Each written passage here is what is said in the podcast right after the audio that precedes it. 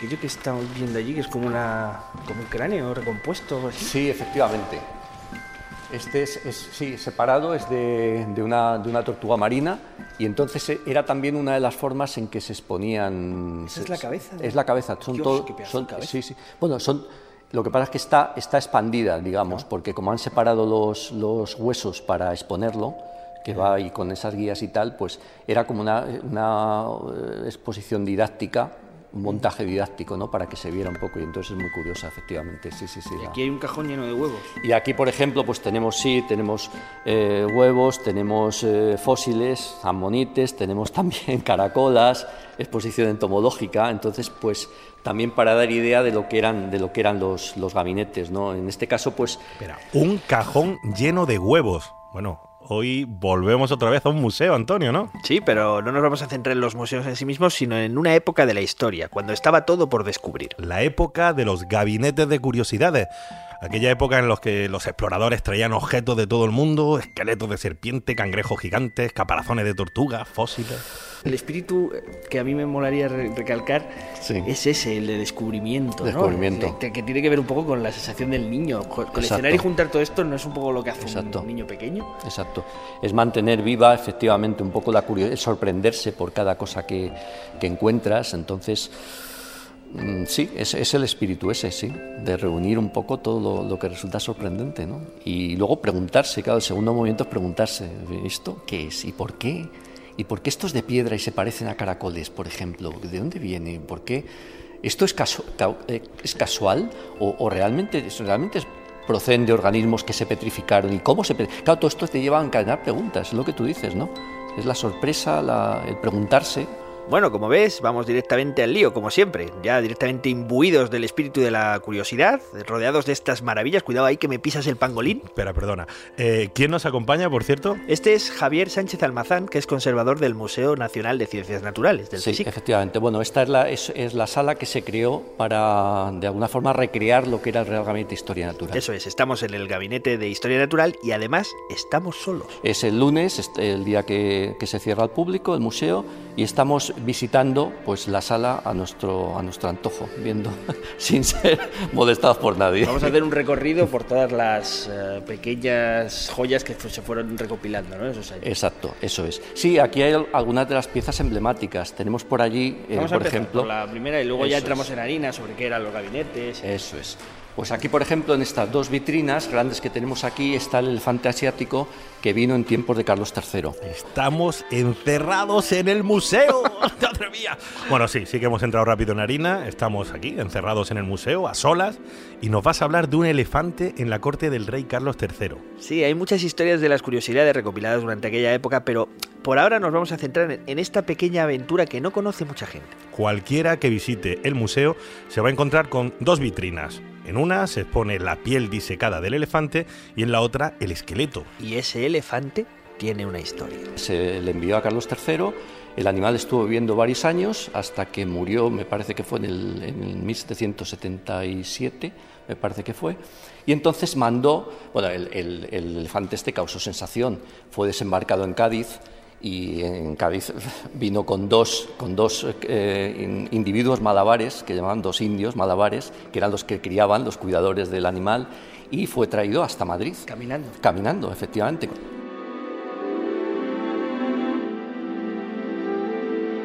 ¿Me estás diciendo que este elefante, en pleno siglo XVIII, caminó desde Cádiz hasta Madrid durante semanas acompañado de dos indios? Eso es. Eh, entonces el animal cuando murió, Carlos III, que le tenía mucho aprecio, fue, fue también, pues, eh, vamos, causó sensación entre el público porque se, se le podía ver, se le podía visitar. Digamos que aquellas gentes no habían visto un elefante jamás. O sea, Pues prácti- nada, prácticamente, prácticamente, prácticamente no, no lo habían, no lo habían visto. Vamos, habría grabados y tal, pero lo normal es que la mayoría de la gente no hubiera visto, entonces causó, por supuesto, ¿Y sensación. ¿Esto es el- la piel disecada? o- Esta es la piel secada. Entonces, es- Carlos III mandó que hicieran por un lado el esqueleto y por otro lado mandó a unos escultores, a través del ministro que era entonces Florida Blanca, que hicieran todo un, todo un molde escultórico para poner la, la piel. Entonces quería, y se han conservado desde entonces, es una de las piezas emblemáticas del, del museo. Y supongo que ahora nos vas a contar la historia detrás de este esqueleto y de esta piel de elefante. ¿Cómo me conoces? Pero espero contagiaros de una enfermedad muy interesante que es la elefancía. La elefancía. Nos Sí. vas a contagiar de una enfermedad, maldito. Yo soy Antonio Martínez Yo soy Javier Peláez. y estás escuchando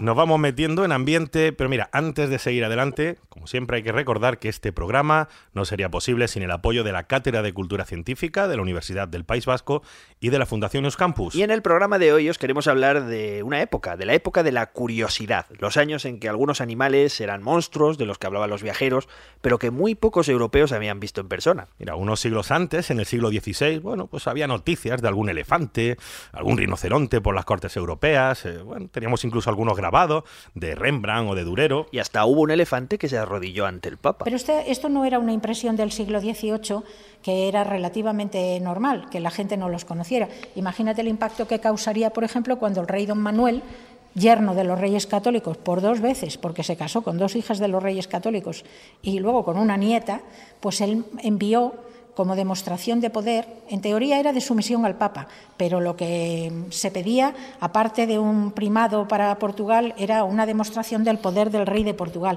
y mandó un elefante al, Papa, y, y en 1500 y pico. Y entonces te puedo contar que hay constancia en documentos que cuando el cuidador mandó arrodillarse al elefante que doblara las patas delante de- del Papa, la gente empezó a decir, milagro, milagro. O sea, imagínate el, im- el impacto. Y el impacto seguía siendo en el siglo XVIII prácticamente lo mismo que en el siglo XVI, porque no era un animal habitual. Esta que escucháis es Ana Mazo, investigadora jubilada del Museo de Ciencias Naturales, y es una de las personas que mejor ha documentado esta y otras historias del Gabinete de Historia Natural. Sí, pero a mí me interesa esto del elefante de Carlos III. Vamos a ver, estamos a finales del siglo XVIII, en plena ilustración, y la curiosidad estaba allí a flor de piel. El elefante venía de la India. Había sido un regalo de un nabab, de un gobernante de la India. Pero claro, siempre pensamos, eh, una vez ya mm, regalados, donde embarcaban eran Filipinas. Y, eh, Pasaban de allí, a exactamente. Filipinas y de ahí y de Filipinas a Cádiz. Traerse un bicho desde Filipinas, Imagínate. o sea, un bicho de este tamaño, en barco, miles de kilómetros, bueno, aquello debía ser una aventura. o sea. Sí, y eso que el elefante no era lo más difícil de transportar. Bueno, ya eran elefantes que venían normalmente, digamos, amaestrados, entre comillados, eh, porque no podían tampoco meter en un barco un animal. Algunas veces sí los metían, no los elefantes, pero animales que cazaban, carnívoros o cérvidos, o, sí, cual- e- ese tipo de fauna. Entonces, esos, mm, el viaje era mucho más traumático porque se estresaban horriblemente. Y las aves, hay documentos en donde incluso explica que las aves desesperadas dentro de las jaulas se golpeaban tanto eh, queriendo salir con, con los barrotes de la jaula o con las paredes de donde estaban metidos que muchos morían. O sea que la mortalidad durante los viajes era tremenda. Como veis, el mero hecho de que un elefante llegara vivo hasta la corte de Carlos III ya era una hazaña. Bueno, luego seguiremos con Ana, con Ana Mazo, pero para conocer mejor los detalles de este largo viaje de, de nuestro elefante, vamos a hablar ahora, creo que con otro experto, ¿no? Eso es, con Gabriel. Me llamo Gabriel Sánchez Espinosa y yo soy profesor de literatura del siglo XVIII español, me dedico a estudiar la ilustración. Gabriel ha investigado y analizado exhaustivamente los diarios del capitán de fragata José de Mazarredo, que fue quien estuvo a cargo de la expedición, y es quien nos va a contar, que nos va a ayudar a reconstruir este viaje del elefante desde Cádiz hasta Madrid. Venga, vamos a organizarnos, vamos a empezar por el principio. ¿Cuándo llega este elefante a España? Concretamente, el elefante llegó a Cádiz en, en julio de 1773, tras una travesía de siete meses eh, en la fragata Venus. Y tú imagínate llevar un elefante vivo en una fragata, eh, porque lo mismo podía haber, haberse muerto durante el camino, ¿no? Siete meses desde Filipinas. Desde Filipinas hasta Cádiz. Y en esa época la travesía se hacía por el Cabo de Buena Esperanza. Y toda la vuelta a África hasta llegar hasta llegar a, a Cádiz, que era el principal puerto español. ¿Y qué sabemos de este elefante? O sea, ¿viene como un regalo? ¿De quién? Viene como un regalo del gobernador español de Filipinas, que se llamaba Simón de Anda a Carlos III, porque a Carlos III le encantaban los animales exóticos. Bueno, le gustaban tanto que cuando era rey de Nápoles, Carlos III ya había tenido un elefante. Era un coleccionista incansable. Tenía el Palacio de la Granja lleno de pájaros exóticos, tenía leones en el retiro, tenía camellos y dromedarios en el Palacio de Aranjuez. Pero aquí en España tenía una espinita clavada, le faltaba el elefante. A lo largo del siglo XVIII se habían visto muy pocos elefantes en Europa. Y entonces eh, Carlos III aprovecharía esta oportunidad para tener un elefante eh, que, que añadir a su colección de animales exóticos que tenía localizado en el Palacio de Aranjuez. Así que la curiosidad del rey puso en marcha todos los mecanismos para traer a la bestia.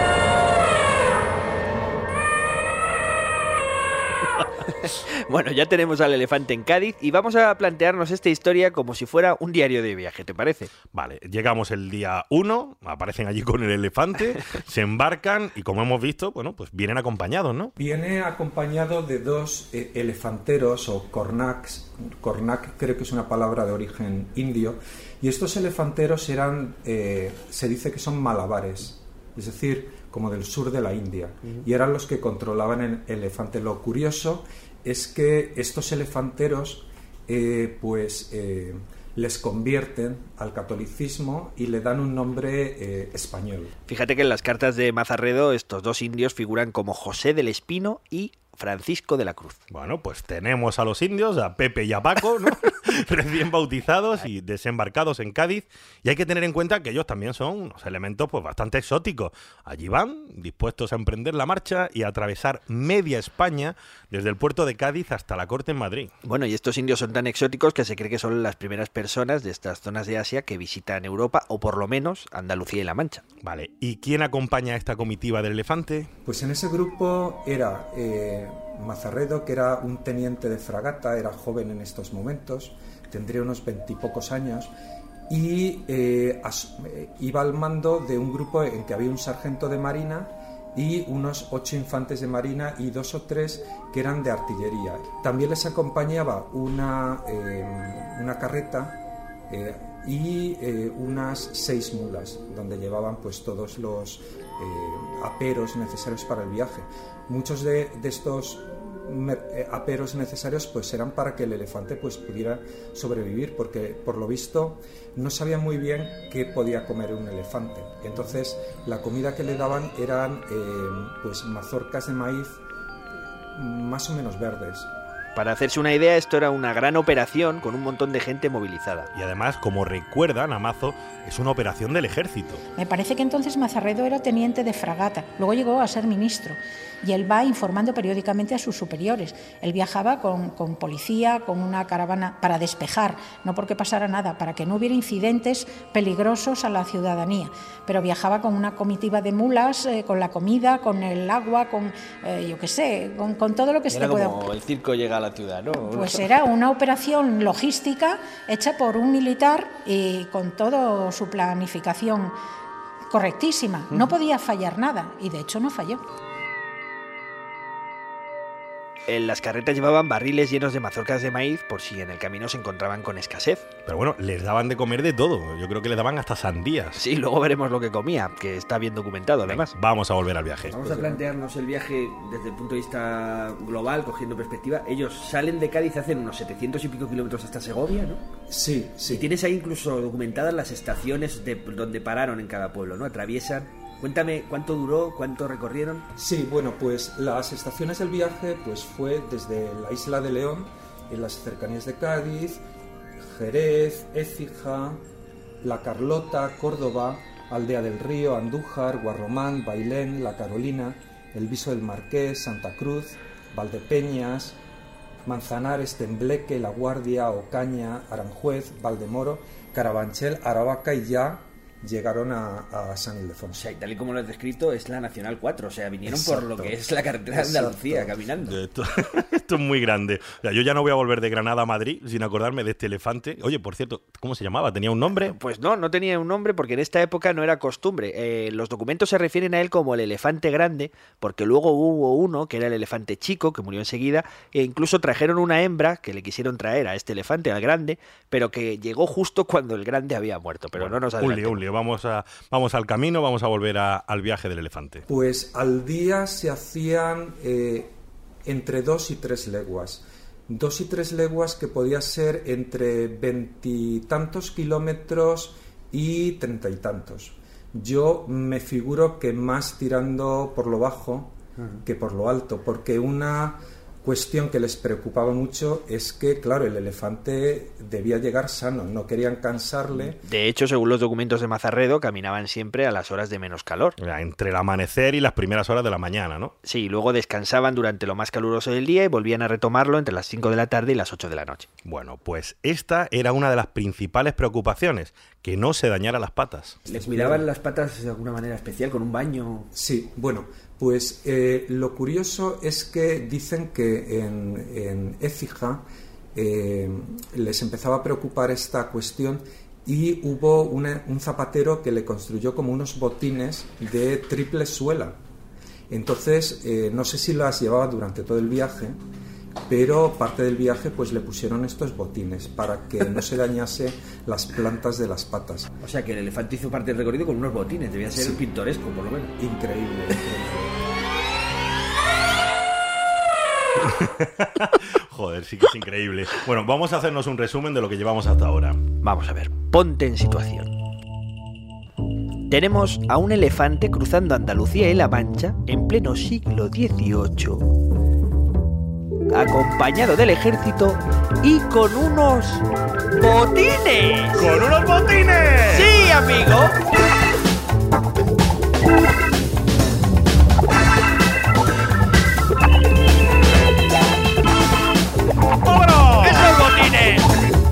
No, para, para, para, Javier, Javier, para ahí, para ahí, Vale, vale, vale, ya, paro, dime. ¿Qué mierda de música es esta para La Mancha? Yo creo que sí. ¿Hace mucho que no vas a La Mancha o qué? Sí, joder, nací en Puerto Llano, pero. Pero eso está que no lo conoces, ¿eh? No, yo creo que igual catastrófico deberíamos eh, ambientarnos con algo más propio del siglo XVIII. Bueno, bueno, bueno. No os pongáis así. De acuerdo. Rebobinamos. Bueno, ya está. Prueba ahora a ver qué te parece. Repetimos. Ponte en situación. Tenemos a un elefante en pleno siglo XVIII cruzando Andalucía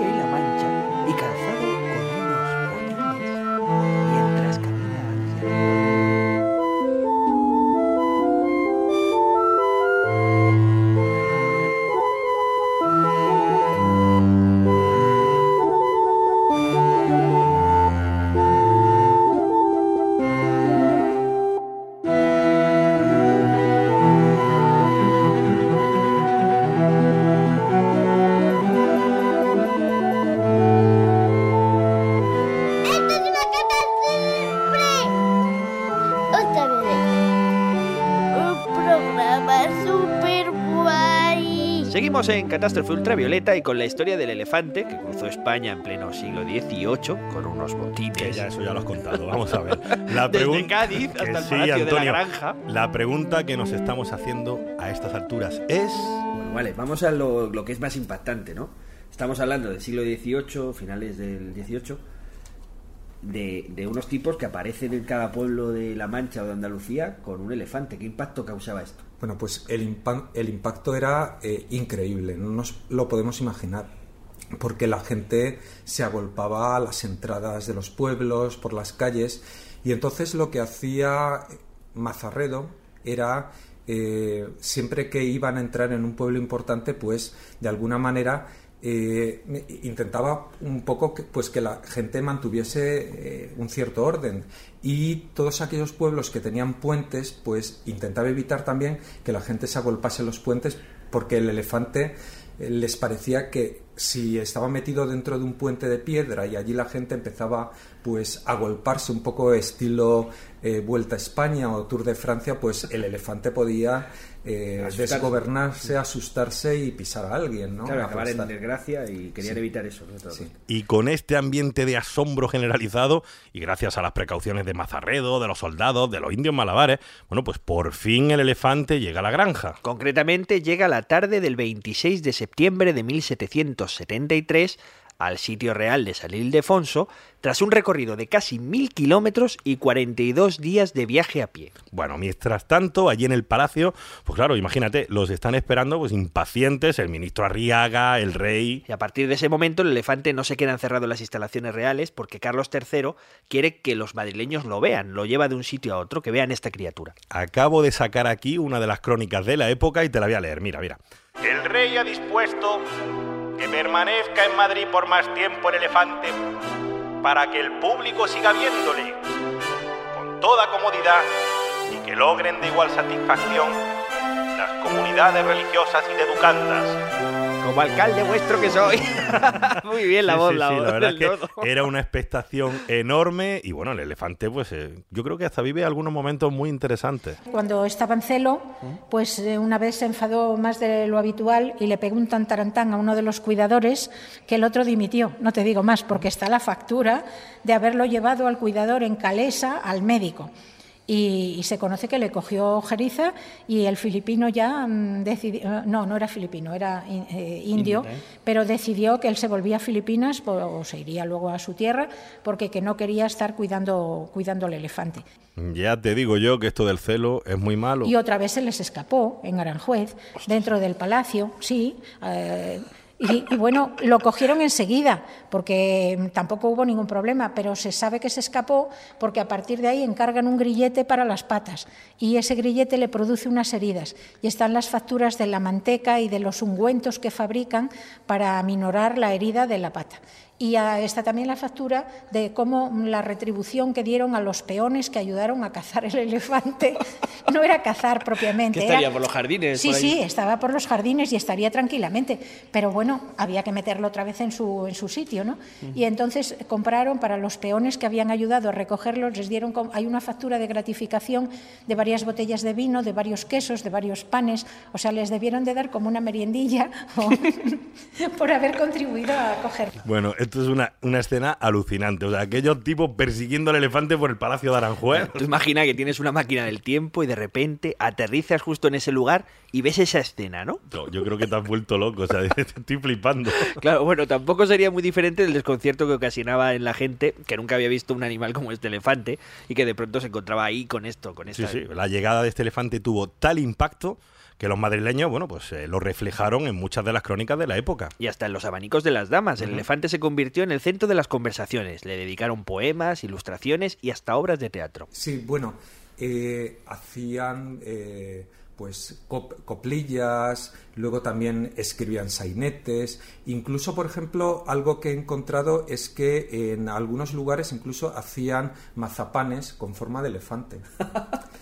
Y Qué bueno, es una novedad total, Sí. Era el, el éxito de la temporada. sí, sí, sí. Incluso había en Madrid de telas estampadas, ¿no? Sí, bu- bueno, se pusieron de moda también eh, entre las madrileñas, pues llevaban abanicos con la figura del elefante y mm, bueno, es, eh, hay por ejemplo unos eh, unos pequeños cuadros, unos pasteles de Lorenzo Tiepolo en que pues eh, las majas pues aparecen con esos abanicos con la figura del elefante Y ese elefante es el elefante. el elefante de Carlos III que se vio en Madrid en, en octubre y noviembre de 1773. Uno de los documentos más interesantes es una carta que le manda Tomás de Iriarte a José de Cadalso y que se publica en esta época. Sí, y parece que el furor popular que causaba el elefante irritaba un poco a los intelectuales. Iriarte decía que, bueno, pues eh, que, que la fama del elefante era pues mm, muchísimo mayor que la que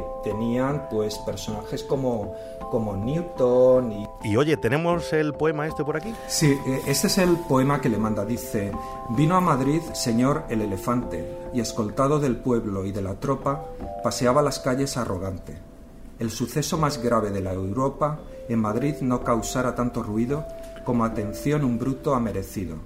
Bueno, por lo que cuenta, el bruto este era la, la, la sensación, era más famoso que cualquier científico de aquellos tiempos. O sea, que bueno, tampoco era tan diferente a nuestra época, Esto no te te suena, ¿no? Pero espera, espera, que sigue. Por esto, con la musa ya caliente, dijo un amigo entonces lo siguiente.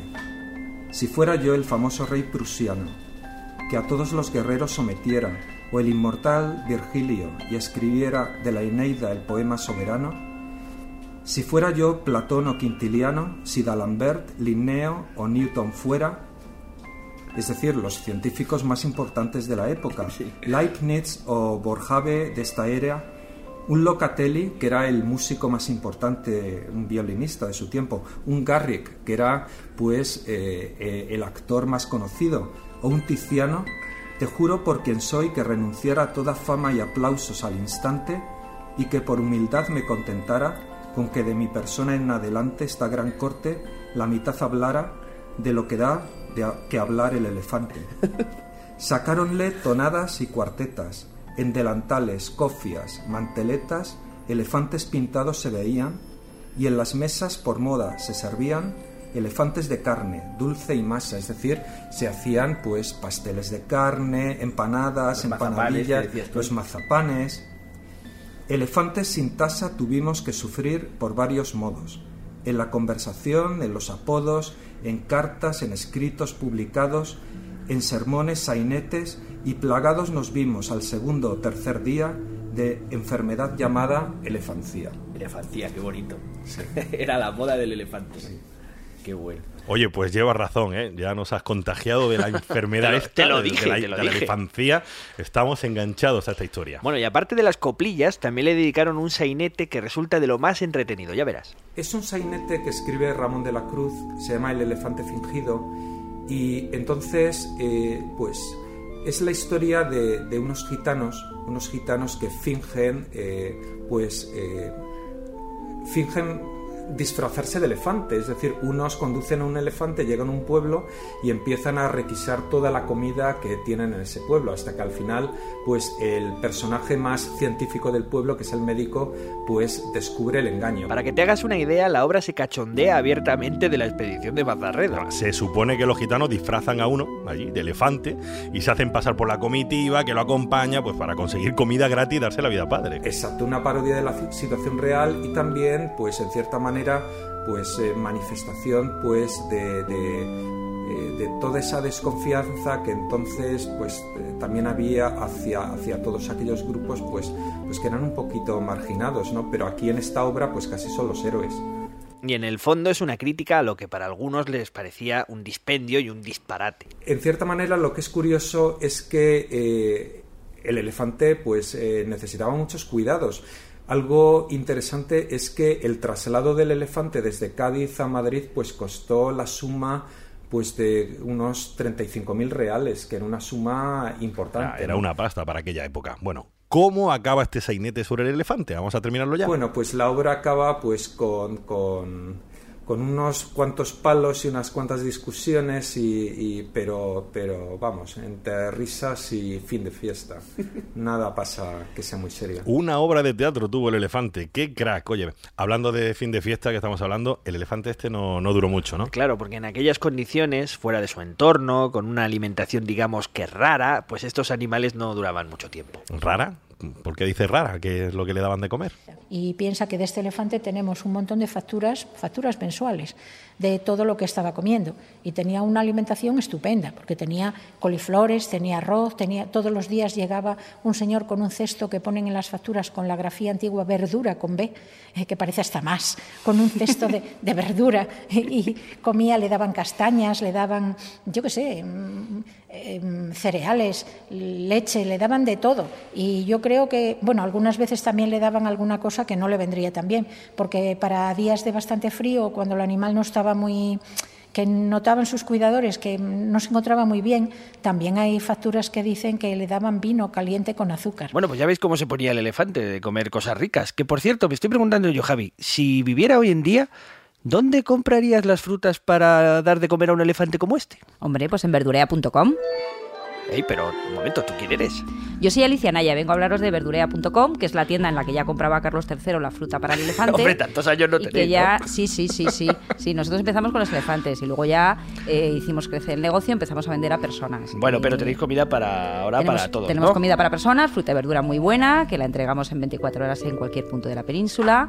Y si tenéis elefantes por la zona de las Rozas, tenemos una tienda física muy bonita en las Rozas de Madrid, en la calle Sandolina, que os invitamos a venir. Y trabajamos también mucho con empresas que se comprometen con los hábitos de vida saludables de sus empleados y les ponen frutitas frescas en la oficina y demás. Pues muchísimas gracias, Alicia. Ya sabéis, los que estéis interesados en patrocinar un capítulo de Catástrofe Ultravioleta, que podéis entrar en nuestra web, catástrofeultravioleta.com, y colaborar con nosotros. Por cierto, volviendo a la historia del elefante, eh, a pesar de toda la documentación de Ana Mazo, hay una parte que todavía no está muy clara, que es de qué murió el elefante. Piensa que la documentación que tenemos, con ser mucha, pues debe ser, como todo en la vida, igual menos de la décima parte de la documentación original que hubiera. Y tampoco se saben las causas de la Eh, no, no se saben. Moriría de estrés o de... No, de estrés no creo, porque eran animales, en este caso podrían morir de estrés los tigres, los ciervos, eh, las llamas, animales que eran mm, cazados y que de la vida salvaje pasaban a verse encerrados meses en un barco, en una jaula, cuando ni siquiera habían tenido nunca contacto humano. El caso de los elefantes nunca creo que fuera así, porque cuando venían con sus cuidadores, un elefante además es un animal muy receptivo al trato humano y muy, son pacíficos y reconocen, por supuesto, la gente como cualquier animal. Entonces el estrés, no te digo que no lo tuvieran, pero sería mínimo respecto a un carnívoro o algún... Por la her- a lo mejor, o... no lo sé. alguna Porque enfermedad. también pudo al coger cualquier enfermedad o cualquier herida. Ellos son muy susceptibles, tienen una piel muy resistente, pero incluso en elefantes actuales está comprobado que si se rasgan la piel con un alambre o con cualquier cosa, es muy probable que eso les cueste la vida, porque se infecta y se mueren.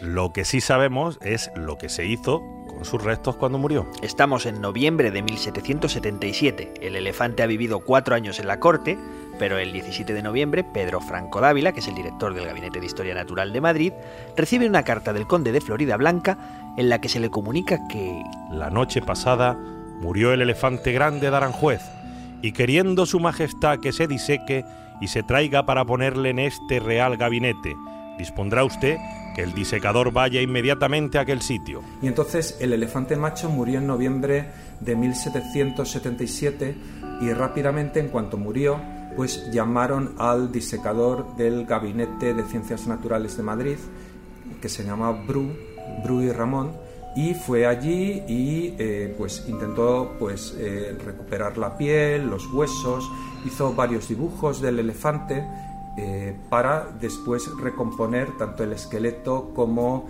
eh, armar un elefante disecado para el Gabinete de Ciencias Naturales de Madrid. y ese esqueleto y esa piel son los que ahora se conservan en el Museo de Ciencias. En el Museo de Ciencias Naturales, en esta habitación que es, eh, digamos, representativa de lo que fue ese Gabinete de Ciencias Naturales de la Ilustración. Detrás de todo esto hay otras muchas historias interesantes, como qué es lo que hay dentro del elefante que ahora se expone, cómo se disecó, y sobre todo es interesante el contexto de cómo se conformó aquel gabinete de historia natural de Carlos III a partir de la famosa colección de Pedro Franco Dávila. Como no nos da tiempo a contarlo todo, os vamos a poner un enlace en nuestra web, catástrofeultravioleta.com, y allí los más interesados podéis seguir tirando del hilo a ver dónde termina aquello. Pero un detalle que os gustará, durante muchos años el elefante y el resto de la colección de Franco Dávila se albergaron en el edificio de la Real Academia de Bellas Artes de San Fernando en la calle Alcalá. Pero claro, aquello entre elefantes y demás cacharreríos se les quedó pequeño. Eso es, así que Carlos III encargó a un arquitecto, a Juan de Villanueva,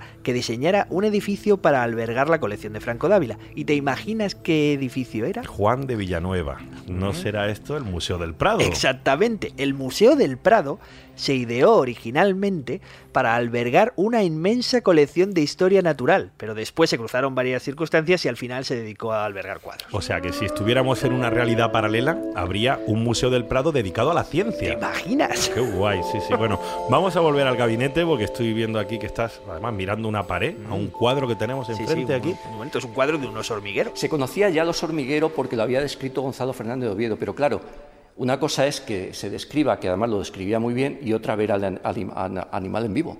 cuando llegó a cabo. Esto fue Trajeron absolutamente... un- unos hormigueros en un barco. Exacto. Este, por ejemplo, este el retrato que llamaban del oso hormiguero es de un oso hormiguero que vino aquí regalado regalado a Carlos III, efectivamente, que apreciaba mucho los animales. Llegó en 1776, vivió unos meses solamente. Este murió enseguida. Se murió porque no... pues prácticamente, pues porque se murió en invierno, además, porque prácticamente no, no había insectos para, para llevarle. No había además hormigas. no había hormigas suficientes, claro. Joder. Osos hormigueros traídos de América a la corte de Carlos III. Me has picado la curiosidad. Este vino, claro, vino de Argentina. Y hay un documento aquí, en nuestro propio archivo y en el Palacio Real, está toda la documentación referente a la llegada del oso hormiguero. No era el primer oso hormiguero que venía, ya se había intentado, este fue el primero que llegó vivo, las cosas como son. El oso hormiguero de Carlos III. ¿Cómo se te queda el cuerpo? Y hubo varios intentos, ya lo habéis oído. ¿Verdad que mola? Bueno, pues conservad la emoción porque hoy no- ya no nos da tiempo a contar nada más y tendréis que esperar al próximo capítulo de Catástrofe Ultravioleta. Será nuestra segunda parte del podcast dedicado a la curiosidad.